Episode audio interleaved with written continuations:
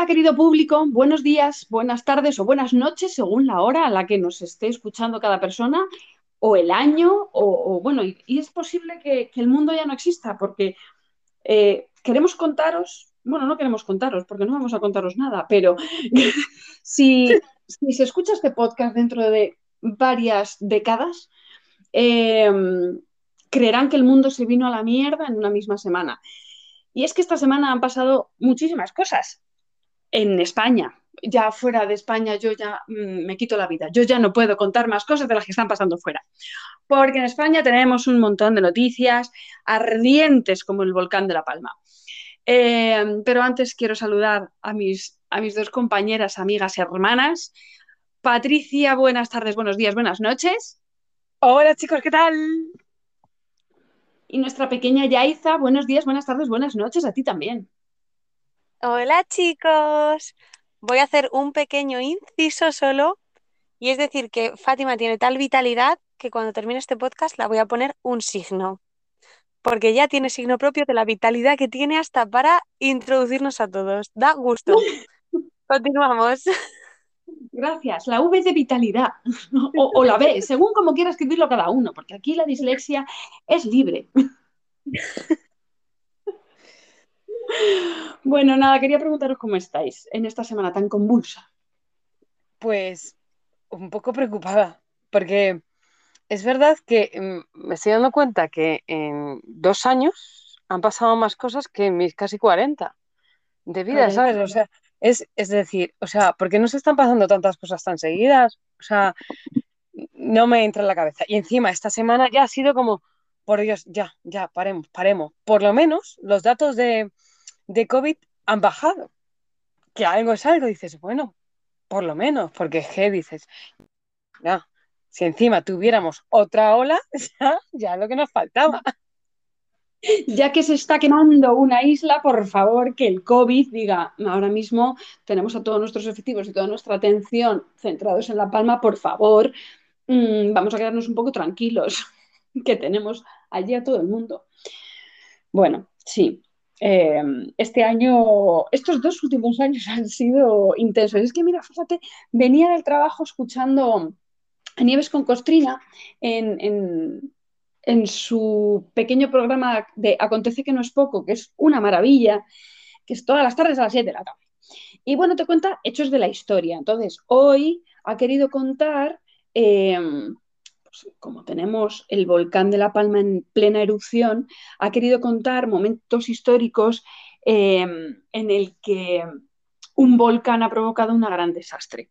Eh, evidentemente, claro, ha estado hablando de, Nápoles, bueno, del Vesubio, que fue como el más grande, pero mm. ha, ha dado pequeñas pinceladas y pequeños apuntes, ¿no? De, cuando algún volcán en el mundo ha hecho una gran erupción, eh, yo sé, en la Edad Media, hace mm, tres siglos, lo que sea, que, que eso conllevaba a que luego había una gran pobreza y gran escasez de comida y, y, muchísimo hambre y muchísima mortandad, o sea, llevaba a una crisis tremenda. Digo, igual Igual ahora se ha hecho al revés. que el volcán ha venido a salvarnos la vida, ¿no? A darnos de comer. Igual han invertido las cosas, pues yo que sé, alguien en el futuro le ha dado el review, el... y lo estamos haciendo al revés, ¿no? Sin darnos cuenta de que primero iba el volcán y luego iba Filomena. Y luego iba también este, el COVID. Y luego iba también mm, todas las inundaciones que está habiendo en España eh, esta semana. Bueno, no sé, ideas que se me han pasado por la cabeza. Pero sí que es verdad que, y además me ha llamado la atención de un volcán que entró en erupción en un pueblo peruano, no podría repetir ni el nombre del pueblo ni el nombre del volcán porque era mm, larguísimo y, súper raro, ¿no? Y, y que provocó una gran eh, mortandad y pobreza y crisis y escasez de todo y en cosechas en, en Rusia. Anda. Sí.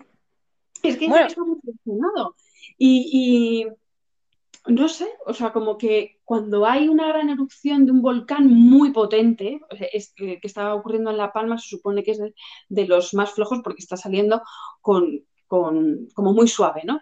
Eh, pues por lo visto, crea, chico, unos movimientos internos en la Tierra que, que, es el efecto mariposa, que es que hace que en otra punta del mundo Sí, ya lo la Tierra. Joder, Ya lo dice mi Jesús, lo del efecto mariposa. Sí, Claro. sí, lo dice mucho, sí. sí, sí. Y por lo visto con la glaciación, con la última glaciación pasó un poco lo mismo. O sea, porque los gases que provocaron todos estos movimientos de, de las placas tectónicas y que hubiera un montón de volcanes en erupción en distintas partes de- del, globo, del globo terráqueo, eh, todos esos gases provocaron que no hubiera sol en ninguna parte, se provocó una glaciación, Claro. bueno, que fue tremendo. Claro, claro. Claro, es lo que a mí me preocupa de que es verdad que están, Tal, o sea, fue terrible, creo, a nivel mundial. Entonces, bueno, pues eso, que ha estado contando cositas que me han llamado la atención. Digo, vale, ahora lo hemos hecho al revés. Sí, perdona, Pati. que es verdad que están diciendo que seguramente no llega al océano. O sea, ya sí que lo tienen, porque ya va muy despacio. Lo que pasa es que al ir tan despacio está jodiendo más el terreno. ¿Sabes? Claro. Si hubiera más rápido, si fuera más rápido, el río sería menos, como eh, podríamos decir, como menos, menos caudal, menos, ¿sabes? El la, es que cola- se está, la colada, la colada de lava sería men- menos abundante. claro, O menos alta, por lo menos, porque es que está teniendo una altura. sí, sí, unas alturas brutales. Pero como ya está siendo tan lento, creen que no va a llegar al océano. Y eso también nos puede salvar un poco, porque es verdad que, que si llega al océano, mm, España nos íbamos a ver, eh, eh, mm, y, y va a llegar eh, todo ese humo. Entonces deberíamos saber también lo que nos puede traer esa toxicidad, porque ya no es el humo, es la toxicidad que trae ese humo. Mira, Plinio, es que, claro, es que lo ha contado, que Plinio el Viejo fue el que, eh, con, con la erupción del volcán, que, fue- que fue tan tremenda, eh, él fue a investigar qué estaba pasando, no sé qué, se acercó tantísimo al volcán que respiró los gases y catapum, el Plinio el Viejo Claro. se quedó. Claro, claro, claro, Sí, sí, sí. claro. Es que Y, y luego la lluvia, porque ayer hablaba, eh, bueno, lo voy a decir, Roberto Brasero de Antena 3, que es lo que yo veo, ¿no? Y, y él decía, porque decían, a lo mejor mañana llueve y es un problema, porque puede ser lluvia ácida. Claro, toda esa mierda es- se está subiendo para arriba, pero claro, si llueve, todo cae hacia abajo. Y claro, no solo iba a ser allí, iba a ser, iba a pasar a todo Canarias, porque está todo alrededor. Y dices, es que es una movida muy gorda, porque si cae esa lluvia, eh, eh, tema de, de, de- de todas las plantaciones y tal, se te puede ir toda la mierda. y a nivel salud, Claro, no, claro, ellos no pueden salir de casa, o sea, inhalar, inhalar yo- ciertas cosas, mm, cierta toxicidad durante X tiempo. Bueno, ya se vio en Chernobyl, Claro. no parecía nada. mm, Y al final, toda esa gente con esa ceniza. Bueno, Sí, no final- parece nada la- las tres primeras horas, porque después... y lo de Chernobyl, Pero- van a caer como...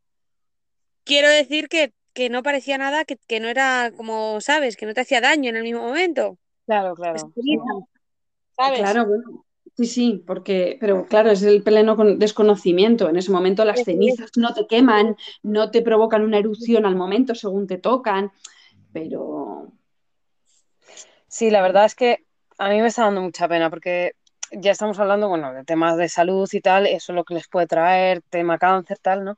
Pero eh, yo, yo lo pensaba, que nosotros, vale, hemos vivido una pandemia, hemos vivido una super nevada, pero eh, estábamos en nuestra casa, teníamos nuestra casa. Pero el decir, tengo que salir de mi casa y seguramente que no vuelva a tener mi casa y no pueda volver a tener ahí mi casa, porque va a ser imposible. Y ya no es tu casa, es que has perdido todo tu pueblo, el colegio donde llevas a tus hijos, tu trabajo, o sea, lo pierdes todo, no te queda nada. Y, y claro, yo decía, es que pobre gente, de verdad, o sea, como en un momento la naturaleza es que uf, es, es muy, muy. ¿cómo es? Brutal, brutal. Es, verdad que da, da mucho miedo, da mucho miedo eh, la vida, dices, joder, es que, uf, Sí. creo que es que me estoy haciendo mayor, que antes estas Es que- cosas no, la- no las sentía tanto, ¿no? Pero es que ahora es como, uy. La vida son dos días, pero fíjate que como en tan poquito tiempo hemos vivido tantas cosas, los niños de ahora tienen un sentido de la vida mucho más consciente de lo que teníamos nosotros. Joder, es que claro. Van a ser todos unos locos, van a ir a, a tope, por si acaso. Ya te digo yo. Va a haber un aumento en el consumo de cocaína. Oye, chicos, que eso no es vivir. No, no, no, no, no, no hagáis eso, chicos. Vosotros ir a, a los deportes de, de riesgo, pero No, drogas no. tampoco. A ver, mm, no flipéis, ¿eh? Esto de, de mm, caída libre y salto base y todo esto, igual pensároslo dos veces también, ¿eh? Que hay un, joder, es que hay un porcentaje de muertos increíble. Y sobre todo, si alguna vez queréis hacer eso, jamás, jamás, jamás participéis en el homenaje a un compañero que ha fallecido haciendo salto base. Jamás en la vida, ¿eh? Joder. Pues lo estamos poniendo bonito, ¿eh? Hombre, es que, joder, si ves el histórico, Sí, sí, sí, es, es un poco, sí. Va uno, es, es en cadena. Esto es como en las bodas cuando te tiran el ramo, pues esto es lo mismo. es que, es que, es que Es lo que de otro. Sí, sí. El Álvaro Pues, chicos- pero bueno, en fin. Pues no sé qué aconsejar a nuestra juventud para que viva la vida a tope. No sé. No, a ver, que, es, que la vida, que tampoco hay que, que vivirla a tope en el sentido de mm, vamos, fiesta, diversión, a muerto. No. Simplemente lo que hay que hacer es disfrutar de cada uno de los momentos y cada momento de tu día, eh, Buscar, saber buscar en una rutina lo que te hace feliz. No buscar solo lo que está fuera de la rutina para que te haga feliz. O sea, esas No, locuras que no puedes hacer claro. cuando estás trabajando, evidentemente, o cuando... y Y que nada te amargue. Claro, y también diría yo, me arriesgaría a decir, a que sean vali- valientes a salir de la rutina. Estamos acostumbrados a Pensaba que salir del armario, digo, a ver si va a salir a todo el mundo. que Hombre. también, que no vivan dentro, que no vivan dentro del ropero, como decía la sarda.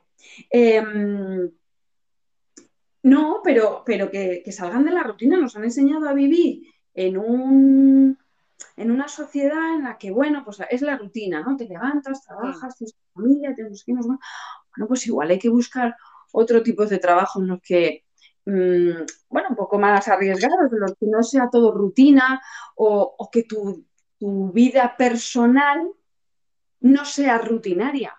Pues el trabajo al final, más o menos, pero bueno, si puedes que tu vida diaria no sea rutinaria, que no sea los lunes la compra, los martes catequesis, Sí. por ejemplo, yo qué sé.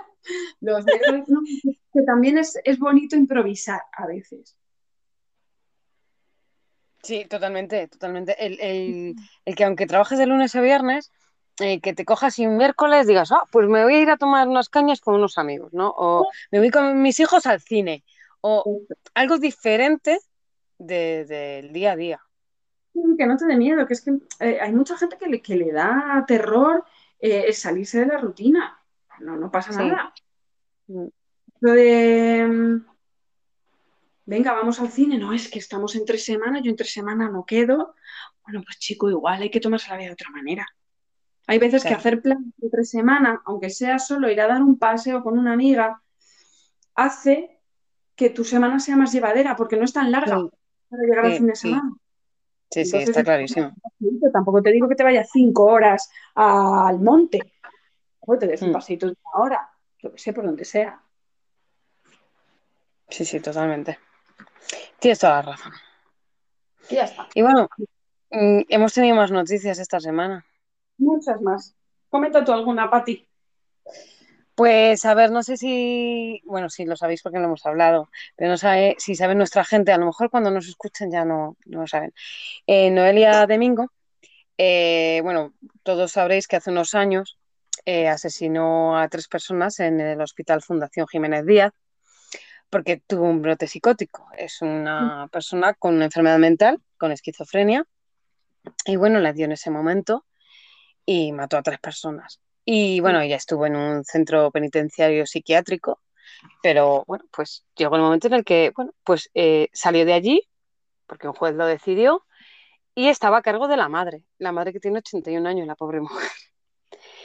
Y entonces, esta semana, eh, esto ha sido, ella vivía en el, moral, en el molar, y bueno, pues fue al supermercado con un cuchillo que tenía en casa, como todo el mundo tenemos, y asestó varias puñaladas a una cajera y a, y a la jefa de- del supermercado. Y luego intentó también a un policía de allí también que intentó pararla y le intentó, le intentó pegar una cuchilla, lo que pasa es que, bueno, fue más rápido el policía y tal. Entonces, la historia de todo esto es... eh, eh, porque ha habido muchas críticas, claro, es que una persona así no tenía que haber estado fuera, es que tiene que estar siempre en la cárcel, es que tal, es que no sé qué. Eh, ha habido muchos comentarios de muchos tipos, ¿no? Y bueno, aquí podemos contar que nosotros hemos vivido la experiencia de la esquizofrenia, Mm. sobre todo Fátima y yo. Ya hice un poquito menos porque no convivía con la persona, que era nuestra abuela, pero bueno, lo hemos vivido las tres. Al final es un, yo creo que es, eh, es algo que te marca toda la vida. O sea, vivir con una persona con una enfermedad mental.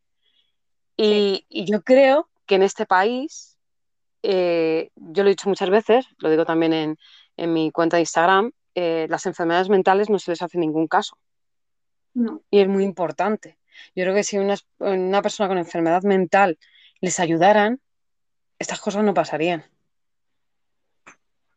Porque, sí, ¿vas a decir algo, Fati? Sí, estaba pensando, pero no, continúa, continúa. Porque, a ver, esta chica mm, que va a estar toda la vida encerrada por la enfermedad que tiene, pues pff, dices, es que, joder, ella no tiene la culpa de tener esa enfermedad, pero quizá tiene, eh, a lo mejor tiene que estar en un centro en el que vaya a dormir, en el que ellos la mediquen, no es no que se encargue de su madre de 81 años, porque estar con una persona esquizofrénica, una persona de 81 años no puede, porque es brutal cuando les dan las crisis, cuando dejan de tomarse la medicina. Comunicación, sí. Claro, es Sí, que durante mucho tiempo, ahora parece que se está dando la importancia que se tiene que dar, pero durante muchos años, muchos meses, durante muchos años, eh, una enfermedad mental no era importante y directamente es, "Buah, es que esta persona está loca y o iba al psiquiátrico o no se le diagnosticaba. Mm. Porque en nuestro caso, a nuestra abuela tardan- tardaron muchos años en diagnosticarle. Sí. Y, y fueron muchos años de médicos, nuestros padres insistiendo. O sea, ha sido una lucha muy grande por parte de nuestros padres para que, para que la sanidad les hiciera caso de, bueno, de que a esta mujer le pasa algo. Y parece que ahora sí que está cambiando un poco. Ya no, ya no es el silencio que había antes, ni, ni está tan mal visto, ¿no? Como antes. Pero evidentemente eh, mandar a la cárcel a, este, a una persona como ella, yo no le voy a justificar nada lo que ha hecho, ¿eh? no, no, Pero- yo tampoco. Es que, es que no... Jo, es que es tan difícil de explicar y tan difícil de decir y tan difícil de... No, y que no va a servir. Que es que la cárcel No. es un castigo para alguien que es consciente. Claro, eso es. No, o sea, es que ella no estaba en sus plenas facultades, es que ella es muy posible que, que tenga una neblina, una pequeña laguna del, del- del momento en el que ocurrió. Porque a nuestra abuela le pasaba.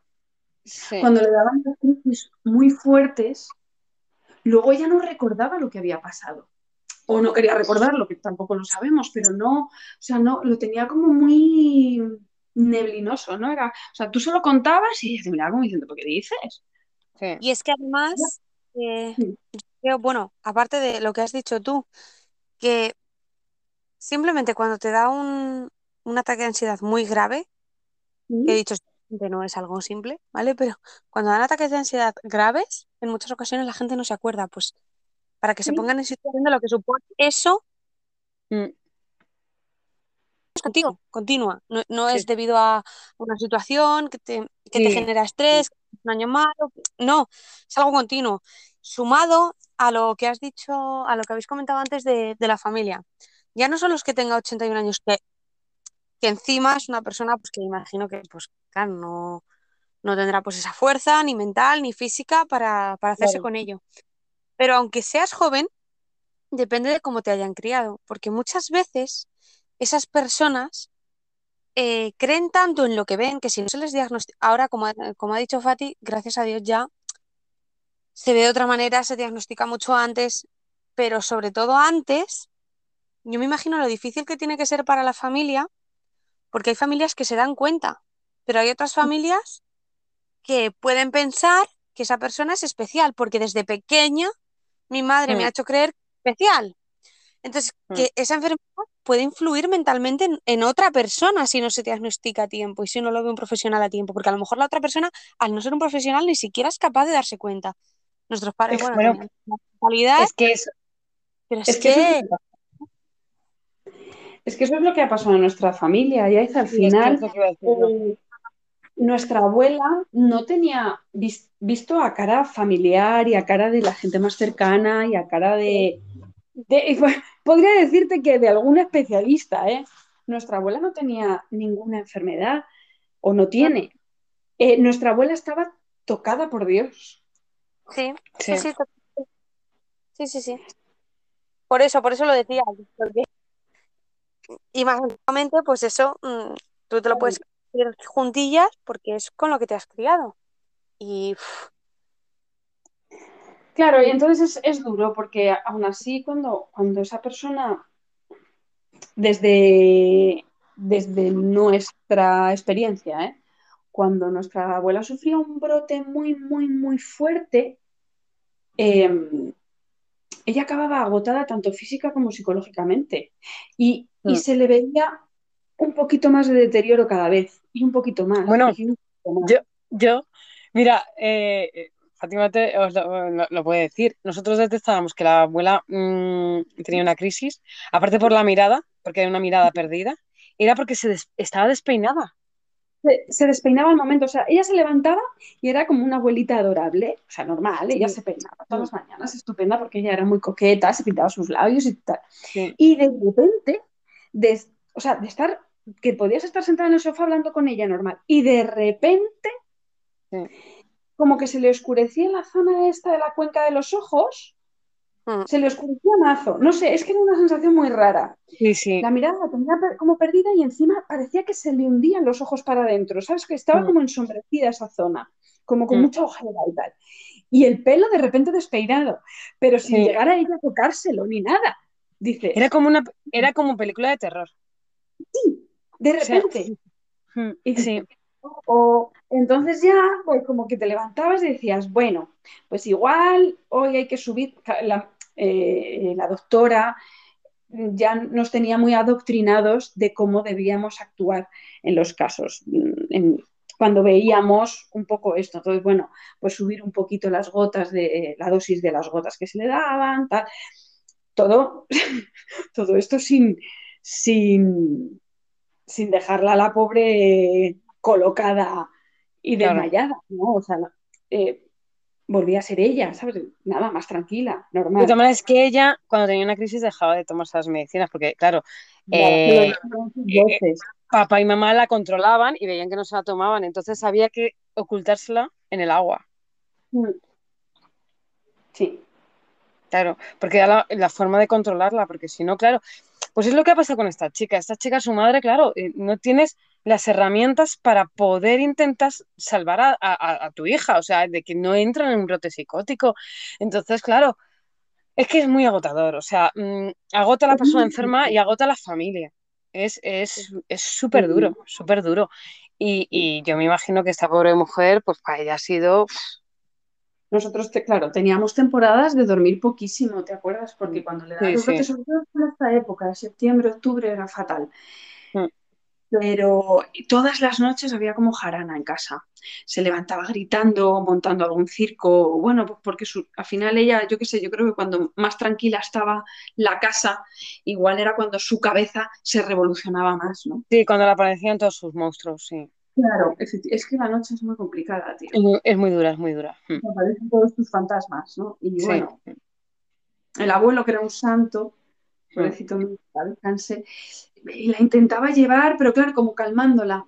Venga, Mari, cariño. Y digo, ay, pobre, es que así, así no vas a hacer nada. Y además es que vamos a contar a la gente que nuestra abuela es súper chiquitita. Es, Es muy es muy bajita y, y- y- pero tenía una fuerza. O sea, es que quiero también hacer entender a la gente que cuando una persona tiene un brote psicótico, da igual que esté súper cachas o que sea súper chiquitito, sacan una fuerza interior que es brutal, que no puedes controlarles. Y O sea que- cerebro hace una desconexión para, y, y lanza muchísima fuerza a los músculos. Ellos antiguamente veían eso y decían, está endemoniado. Claro, Claro. claro. Pues le pasa algo. Sí, eh, había que hacerle un exorcismo, claro. Sí, sí. Bueno, un exorcismo o una trepanación, yo qué sé. Digo, Sí, no, bueno, no, pero que como era el tema de los exorcismos que había, ¿qué tal? Todas hemos Claro. visto películas y basado en hechos reales, joder, eh, eh, eh, ¿ha habido alguna película de terror sobre exorcismos que está basada en hechos reales?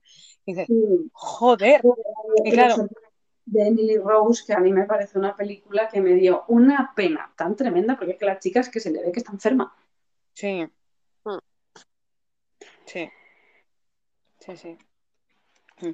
De todas maneras, no sé si habréis visto, eh, yo lo he puesto en mis stories, eh, eh, lo que eh, sabéis que Ángel Martín hace, Sí, hace eh, cuenta las noticias así muy breves y tal, ¿no? Y Sí. que ha hecho una observación sobre el tema de un brote psicótico. bueno, es que Que- va a sacar un libro, lo habéis visto, el libro Sí. de, la- de cuando las voces se callen, cuando mis voces se callen, porque él tuvo Sí, tuvo uno. Claro, dice que él, claro, cuando él contó su experiencia y tal, dice la gente, eh, me mandaba mensajes de, uff, yo gracias a, mm, yo no he llegado hasta mm, lo que tú has sentido, hasta como tú has estado, pero, pero, uff. Entonces él dice, vamos a ver, que esto no es una competición, que si tú te encuentras mal, que vayas al médico, que no llegues al brote psicótico. Que es también lo que nos pasa, uy, mira lo que le ha pasado a ese. Yo estoy mal, pero no estoy tan mal. No, joder, si estás mal, ves al médico, no llegues a ello. Que es verdad que muchas veces es como, no, es que ese está peor que yo. Tú tampoco te encuentras bien, pues ves al médico. Si te tiene que medicar, te medica, si te tiene que poner terapia, que te ponga. Pero, y, y me ha resultado muy curioso. ¿eh? Digo, joder, es que es verdad. Que siempre está, no, ese está peor que yo. sí, pero tú también estás jodido, ¿sabes? Es, es así, ¿eh? Fíjate que a mí me pasó, solo me ha pasado dos veces en mi vida. Bueno, miento. A ver. Dos o tres. Es que vez me pasó estando en la universidad. Luego la segunda vez fue, fue cuando un- uno de nuestros tíos me hizo reiki. Un poquito antes de la pandemia, además, fue. antes de la pandemia que me endemonió. Yo digo que me endemonió. Que luego celebramos carnavales con Yaiza. Sí. Y, y la otra vez fue después del confinamiento, que me acababan de despedir, eh, mm, estaba intentando ver cómo pagar el piso, no había trabajo en ningún lado, bueno, una situación como de estrés tremenda, ¿no? Y, y es que en la carrera también me pasó, por eso me acordé. Yo recuerdo un día en la carrera, creo que era ya como mi último año, estaba como el último curso, no sé, eh, el último o el penúltimo. Y mm, tenía tal presión que yo recuerdo estar en la clase de mediciones con mi compañero Fer y, y estar viendo la clase, o sea, estar viviendo la clase como, como si estuviera fumada, Sí. como si estuvieras como a punto de dormirte. Mm. Y se me venían mogollón de imágenes a la cabeza. Pum, pam, pum, pam, pam, pam, pum, pam, pum. Pero era un brainstorming a lo loco. Pero un montón de Mm. imágenes a la cabeza que no sabía distinguir si eran imágenes reales de algo que me había pasado, eran recuerdos, o eran sueños, o eran fantasías, o te lo juro, y no sabía hilar todas esas imágenes, porque me venía una y luego me venía otra que no tenía nada que ver y era como constante. Entonces no podía dejar de pensar y a la vez lo que estaba viviendo era como una ensoñación. Y entonces, claro, no estaba nada atenta. Decía el profesor no sé qué, yo le preguntaba a mi colega, ¿qué ha dicho? ¿Qué, qué es esto? Y que no sé qué, no sé cuántos. Vale, lo apuntaba, bueno, los apuntes de ese día son para verlos. Y a los 15 segundos le volví a hacer la misma pregunta. Entonces él me decía, ¿estás bien? Y digo, joder, es que no sé lo que me pasa, tal. Bueno, pues eso, se lo conté a mi madre, me dijo, lo que pasa es que estás cansadísima, vete a dormir. Y es que me fui a la cama sin, sin cenar y, bueno, ya está, la mañana siguiente día me desperté bien. Pues fue un catacrán que me hizo el cerebro porque no podía más del puto estrés, del intentar acabar la carrera que me estaba matando y tal. No me ha vuelto a pasar hasta que no me hicieron reiki. que yo de verdad que no creo. No creo en el reiki, me, parece, me, parece, me pasa como la homeopatía, que es como agua. Pero me dijeron, yo tengo muchas migrañas, y me dijeron, oye, ¿y por qué no te vienes y te damos un poquito de Reiki? Porque ellos son maestros de Reiki. Y, joder, pues yo que sé, ¿no? Como que te sientes en el compromiso y dices, venga, vale, Bueno, pues ya está. Pues mmm, acabó la sesión, comí con ellos, jajajeje, y ya está, y ahí quedó. Me dijeron, bueno, es, normal que tengas eh, sueños como muy fuertes y muy vividos esta, esta semana. Digo, uh, pues yo con la cantidad de sueños que tengo, ya verás. Bueno, pues no fueron sueños, fue la puta vida real. O sea, yo estaba trabajando y era mi cabeza lo mismo, exactamente lo mismo que me pasó aquella vez en la universidad mogollón de imágenes, pum, pum, pum, pum, ideas, pero es una, otra, otra, otra, otra, que no te dejan pensar y no te dejan trabajar y no te dejan, estás intentando escribir un mail y no eres capaz ni de hilar una conversación, digo, ¿qué cojones me pasa? Pero bueno, con el jajajiji me fui a dormir y ya está, y no me volvió a pasar nada. Hasta justo, luego pasó la pandemia, pum, pas, plas, y después del confinamiento, que me despidieron del trabajo, porque claro, mmm, crack en la empresa, se va todo a tomar por culo, no sé qué. Y en uno de esos momentos hubo una noche, pero esa sí que fue muy gore. Porque además yo estaba en mi casa y yo iba de una habitación a otra y era como si estuviera viendo mi casa por primera vez. Esa imagen que tú tienes cuando tú ves algo por primera vez, que luego cuando vas viéndolo cada día se te distorsiona un poco y ya la ves de otra manera, como más familiar. Pues yo veía cada estancia de mi casa como si fuera la primera vez que la veía. Más luego, los millones de ideas que me venían a la cabeza, digo, Dios, me estoy volviendo loca, no sé lo que es realidad, lo que no es realidad, lo que estoy pensando que es sueño, que es fantasía, que es no sé qué. Me empecé a vestir y dije, me voy al hospital, que lo tengo aquí abajo. Yo me voy al hospital y, que me ingresen. Ya, claro. Mi abuela tiene, tiene esquizofrenia, yo tendré el gen seguramente, ya me ha venido, me tenía que venir. Sí. Y en ese momento, no sé cómo lo hizo, porque yo creo que me leyó la mente, mi amiga Raquel, la enfermera, me llamó y me dice, ¿qué tal, Nini? ¿Cómo estás? Y le dije, a punto de irme al hospital, yo soy además ya con un ataque de ansiedad y de nervios y de todo, y me dice, ¿qué te pasa? Le cuento un poco la historia sin, sin expresarme bien, porque no, no, no era capaz de pensar muy bien, y me dijo, Raquel, te está dando un ataque de pánico tan tremendo, tienes un ataque de ansiedad gigante, tómate un... Sí, me lo mandaron para un ostión que me metí tómate uno, o medio, lo que sea, tómatelo ya. Y si ves que no mejoras, vale, te bajas. Y si no, voy a por ti, o lo que sea. Y dice, y te quedas hablando conmigo hasta que te calmes. Bueno, pues me lo tomé, seguí hablando con ella, me fui calmando, me fui calmando y me, quedé hablando con ella por teléfono hasta que me quedé dormida. Y a ella ya colgó. Y ya está, no me ha vuelto a pasar. Pero es que me dijo, no te está dando un brote psicótico, te está dando un, ataque de, de, la hostia, no sé. ¿sabes lo, que pasa, Fátima? A mí me pasa muchas veces. Eh, eh, el, haber vivido lo de la abuela es una carga que tenemos mental y hay veces que yo digo, uy, que me voy, que me voy. Joder, cuando se me va mucho la pinza, porque yo tengo mucho carácter y lo sabéis, y cuando uh, y digo, oh, no, para. A mí me, pasa con eh, yo analizo mucho, mucho, mm. mucho. Quizá para bien, para mal. Y hay muchas situaciones que he analizado y luego han ocurrido. Y he dicho, Yaiza, no te vuelvas loca. Yaiza, no te vuelvas loca. Porque no tiene nada que ver. Porque tenemos, sí, esa cosa ahí. Claro, es que nosotros nos tenemos que controlar muy bien la cabeza. Nunca creer más allá. O sea, yo siempre intento tener los pies muy en el suelo. Sí. Porque es verdad que, pues eso, lo que tú dices, que en algún momento has pensado algo y luego ha ocurrido y dices, hostia. Bueno, yo, yo me pasó, pero eso lo, voy a, lo contaré en el capítulo de lo de Halloween. Lo voy a dejar para, ese momento. Además fue en casa de la abuela, precisamente, con Patio. O sea, que dices, jo. Bueno, una cosa son los sucesos paranormales y otra cosa es que tú ya creas que tienes poderes de adivinación. Eso es, eso es, claro. Pero muchas veces va unido un suceso paranormal, quiero decir, y es tu propia cabeza. No es un suceso paranormal. Claro. ¿Sabes? Del propio miedo, del Mm. propio. O sea, tu propio miedo es capaz de crear sonidos en tu cabeza que realmente no existen. Pero bueno. Claro, eso fue la primera pregunta que me hizo Raquel cuando dice, pero ¿ves cosas raras? ¿Ves algo que no tal? ¿Oyes algo? Digo, ¿qué voy a ver? Yo no veo nada. Yo veo mi casa, pero mi casa la veo como nueva. Digo, si estoy viendo mi casa, mi casa es estupenda, es lindísima y por cierto le daría aquí una vuelta de decoración que te cagas. Además fue a la conclusión a la que llegué.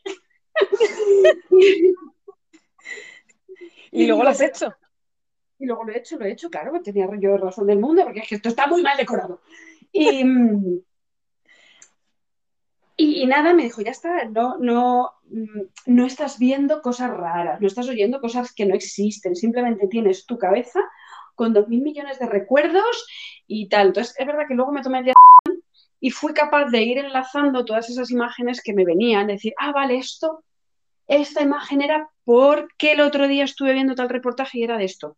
Esta otra imagen es porque el otro día tuve una entrevista de trabajo de esto y no sé qué. Y me dice, ¿ves?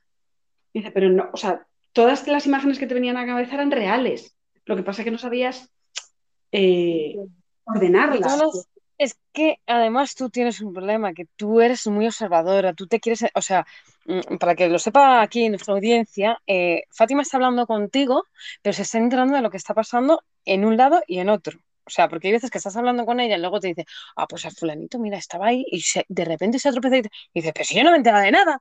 Y se, Fátima se entera de todo. Entonces yo creo que tu cabeza, Fátima, llega un momento en que dice, eh, eh, eh, para. Además, Claro. Fátima Porque eres demasiado, o sea, tú lo pillas todo, tía. Es, es, es un no parar. Tu mente es un no parar. racional. Fátima es muy racional. Claro, yo necesito entenderlo todo. Sí. Ese es mi problema. Entonces, cuando me pasa una cosa de esta, pues claro, ya digo, ya está. ¿Qué es lo que me pasa? Claro. Esquizofrenia. Eso es. Eh, Patricia, Patricia y yo, por ejemplo, somos más emocionales, que eso también tiene otros problemas. Pero Fátima es muy racional, entonces yo entiendo esa reacción. Yo, por ejemplo, cuando me han dado ataques de pánico, en lugar de eso, yo lloraba sin parar y no sabía ni por qué. Y sí que a lo mejor tenía lagunas, pero no de imágenes, simplemente blanco-negro, blanco-negro, pero era el llorar, porque yo creo que cada uno es, pues, pues el cómo eres, al final explotas, según... Pero es muy importante llorar. Yo tenía, yo con una chica que trabajé y tal, que ella decía, es que hay que llorar hasta que, que, que- que te duela. O sea, ese que te quedas ya hecho polvo de tal. Y, y es verdad que luego te quedas súper bien. Sí, sí. Eh, eh, no, no bloquear. Porque es verdad que, ves, Mm, nosotros que somos más emocionales, si paras ese llanto, Sí, dices, no, no, me tengo que controlar, me tengo que controlar, ¿qué va a pasar? Que al rato te va a salir en plan de mala hostia. Te eso va a venir con cualquier cosa y vas a pegar un ladrillo y la gente va a decir, ¿pero qué te pasa? Entonces, Sí. nosotros necesitamos llorar hasta pff, quedarnos secas, porque si no, nos sale la mala hostia. Ajá, Sí. totalmente. Yo, igual lloro menos que vosotras, pero yo también suelto mucho llorando. Lo que pasa que es verdad que me pasa, pues eso, como lo que ha dicho Yaiza, yo como que intento ser muy racional, entonces estoy llorando y a la vez estoy diciéndome en alto el por qué estoy llorando, porque esto me ha sentado mal, por qué, porque esto, porque lo otro, porque no sé qué. Entonces, claro, yo he pensado esto y claro, ¿por qué has pensado esto? Porque no lo sé, te estoy llorando, ¿eh? Y de repente digo, es por esto. Y, y dejo de llorar. Y digo, anda su puta madre. Digo, esta era la causa que me llevan llevando toda la semana de cabeza. Y Entonces- yo la conclusión, digo, es por esto. Venga, ya está. E- e- Eres una gran coach para ti misma, ¿eh, tía? Porque, joder, Eso me cuando tuve que ir a terapia por lo de mamá, y nuestra Sí. madre falleció, eh, fue tres años después, claro, porque igual porque yo soy menos emocional que vosotras, me dio el brote tres años después. Y fue una vez en el curro, me estaba yendo de puta madre. En ese momento las tiendas, o sea, llevaba una serie de obras de tiendas, me iban muy bien, ya controlaba las obras yo sola, perfecto, el trabajo como sin problemas, los amigos bien, no sé qué, tal. Tuve un pequeño tropezón amoroso, pero tal. Y eso provocó un ataque de ansiedad de la hostia, que yo estaba con un colega, un compañero de trabajo, el pobrecito mío no sabía qué hacer.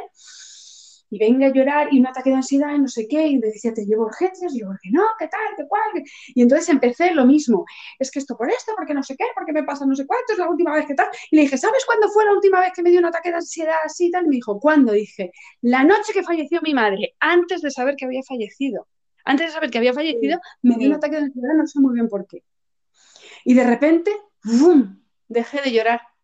Y claro, el chaval flipaba, porque me había dado un ataque de ansiedad, de llanto, que vomité y todo, o sea, terrible. Y el chaval flipó y me dijo, ¿qué te pasa? ¿Te has parado? que ya sé lo que me pasa. Digo, tengo que ir a terapia porque lo de mi madre después de tres años me está matando. Digo, y no lo he superado. Y ya está, cogí el teléfono, llamé a esta amiga mía enfermera y me dijo, llevo esperando esta llamada tres años. Me dio el teléfono de una psicóloga, de su psicóloga y también eh, una gran profesional. Y nada, empecé a ir. Y ya está, o sea, como que llegué a la, a la conclusión, dije, es esto. Y entonces tomé el camino. es súper bueno. Sí. Con respecto a la realidad de Fati. Sí. ¿Vale? Porque indirectamente por Fati. Por otra persona. Es sana. Voy a explicar. ¿Cómo? El ser muy racional. Pues tú, por ejemplo, tienes mucha curiosidad con todo, pero no en general. O sea, mm, estamos investigando algo, tienes que ver el porqué. que- Y eso es buenísimo, pero cuando no sabes gestionarlo con uno mismo, cosa que tú sí sabes. Hostia. Porque yo tengo una persona muy cercana que es como tú, pero emocionalmente no sabe tener ese raciocinio para uno mismo. Y, y sí, tendré que decirle, mira, vete a dormir con Fati, no sé, un mes. Pero Porque- porque, eh, la terapia pero porque- mucho. claro, Y, y acudo a ella cuando veo que necesito un toquecito. claro. Es que todos deberíamos de tener un terapeuta. Todos, Sí, todos. El problema es que en este país eso no se lleva.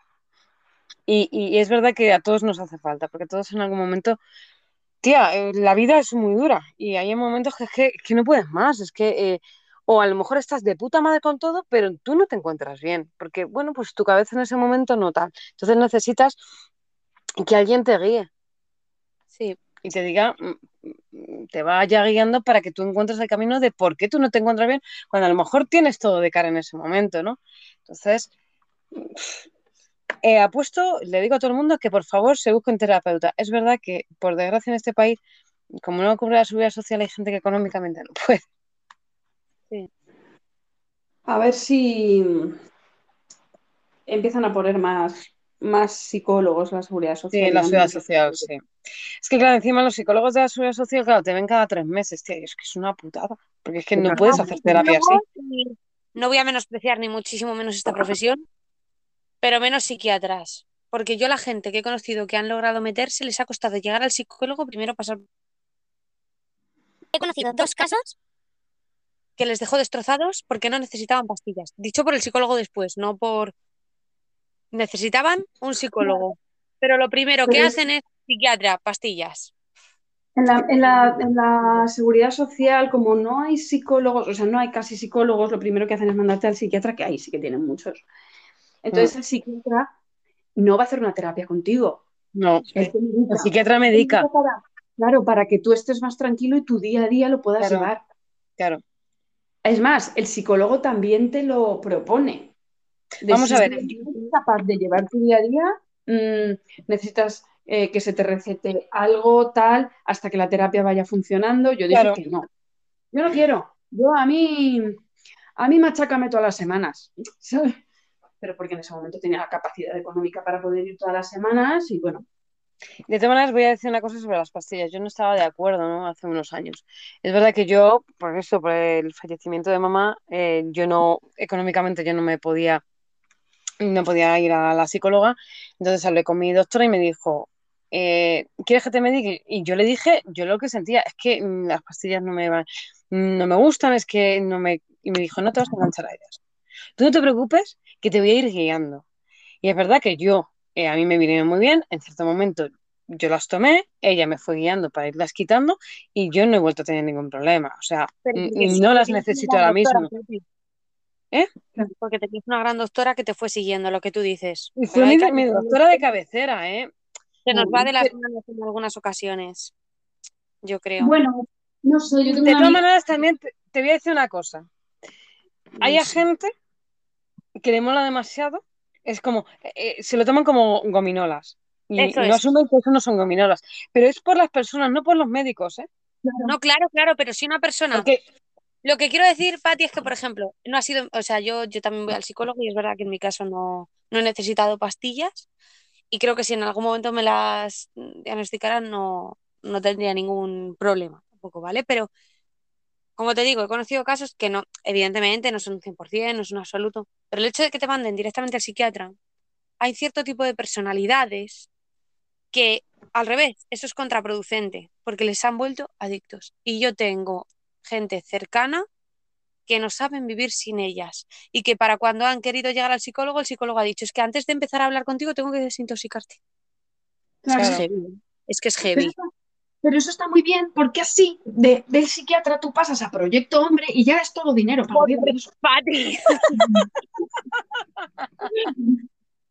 ya está solucionado. ¿Lo veis cómo soy muy racional?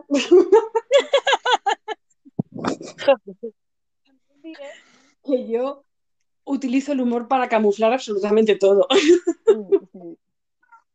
Para camuflar mi mediocridad y toda esta mierda. Anda, anda, anda, anda. Bueno, chicas, que, Que que, bueno, es- este podcast está llegando al final. Sí. Que hemos hablado de, bueno, de dos noticias. Ha habido muchas más que ya hablaremos en otro momento, si no. Y que bueno, que espero que la semana que viene sea mucho más tranquila, que de lo que hablemos sea súper divertido y no tengamos estos momentos. Pues eso esperemos. Que la semana que viene podamos hablar de, de comedia y, y nada, que nos vemos por la Feria del Libro. Ah, sí, es verdad eh, que vamos a ir, Fátima y yo. Ya os contaremos la experiencia, ¿qué tal? Yo no creo que me decida. Bueno, inténtalo, inténtalo. A lo mejor se nos viene ya y todo. Venga, hazte un hueco. Que nosotros hacemos la cola por ti, o sea, mm, tú tienes que llegar a agosto para poder entrar. Ya, pero Si vas a limpiar No sé por la mañana. bueno. Pues nada, chicas, ha sido un Vale. placer hablar con vosotras. Pues sí, Y yo siempre encantada. Me lo paso muy bien con vosotras, ya lo sabéis. y yo también. yo. Y yo que- y yo. Es feliz, es feliz. Yo soy, yo soy la, que más se emociona con las cosas, eso también es verdad. Siento que... Pero para bien y para mal también. Eh, De eso ya hablaremos. Hay que si la pero si hay celebrarlo, pues si la que más lo celebra. Pues bueno, chicas, Bueno, que os quiero mucho, que paséis muy buena semana. igualmente, chiquitinas y chiquitines. Adiós. Adiós. Adiós.